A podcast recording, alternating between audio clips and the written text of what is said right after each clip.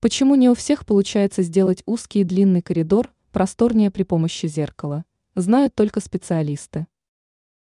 Обладать знаниями об эффективных методах организации пространства и дизайна интерьера недостаточно.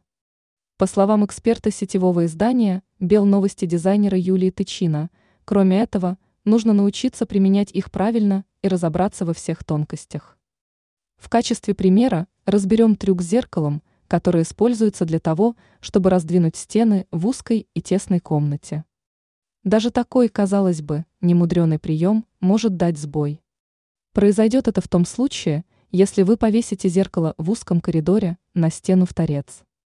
В такой ситуации помещение станет, наоборот, еще более узким и длинным. Вместо этого располагайте ростовые зеркала на длинных стенах. Возможно, хотя кто знает, вам будет не слишком удобно в них смотреться, но если вы дополните такое зеркало подсветкой, оно станет отражать свет, в результате чего прихожая станет просторнее, объемнее и светлее. Ранее эксперт назвала три правила, которые помогут сделать интерьер уникальным.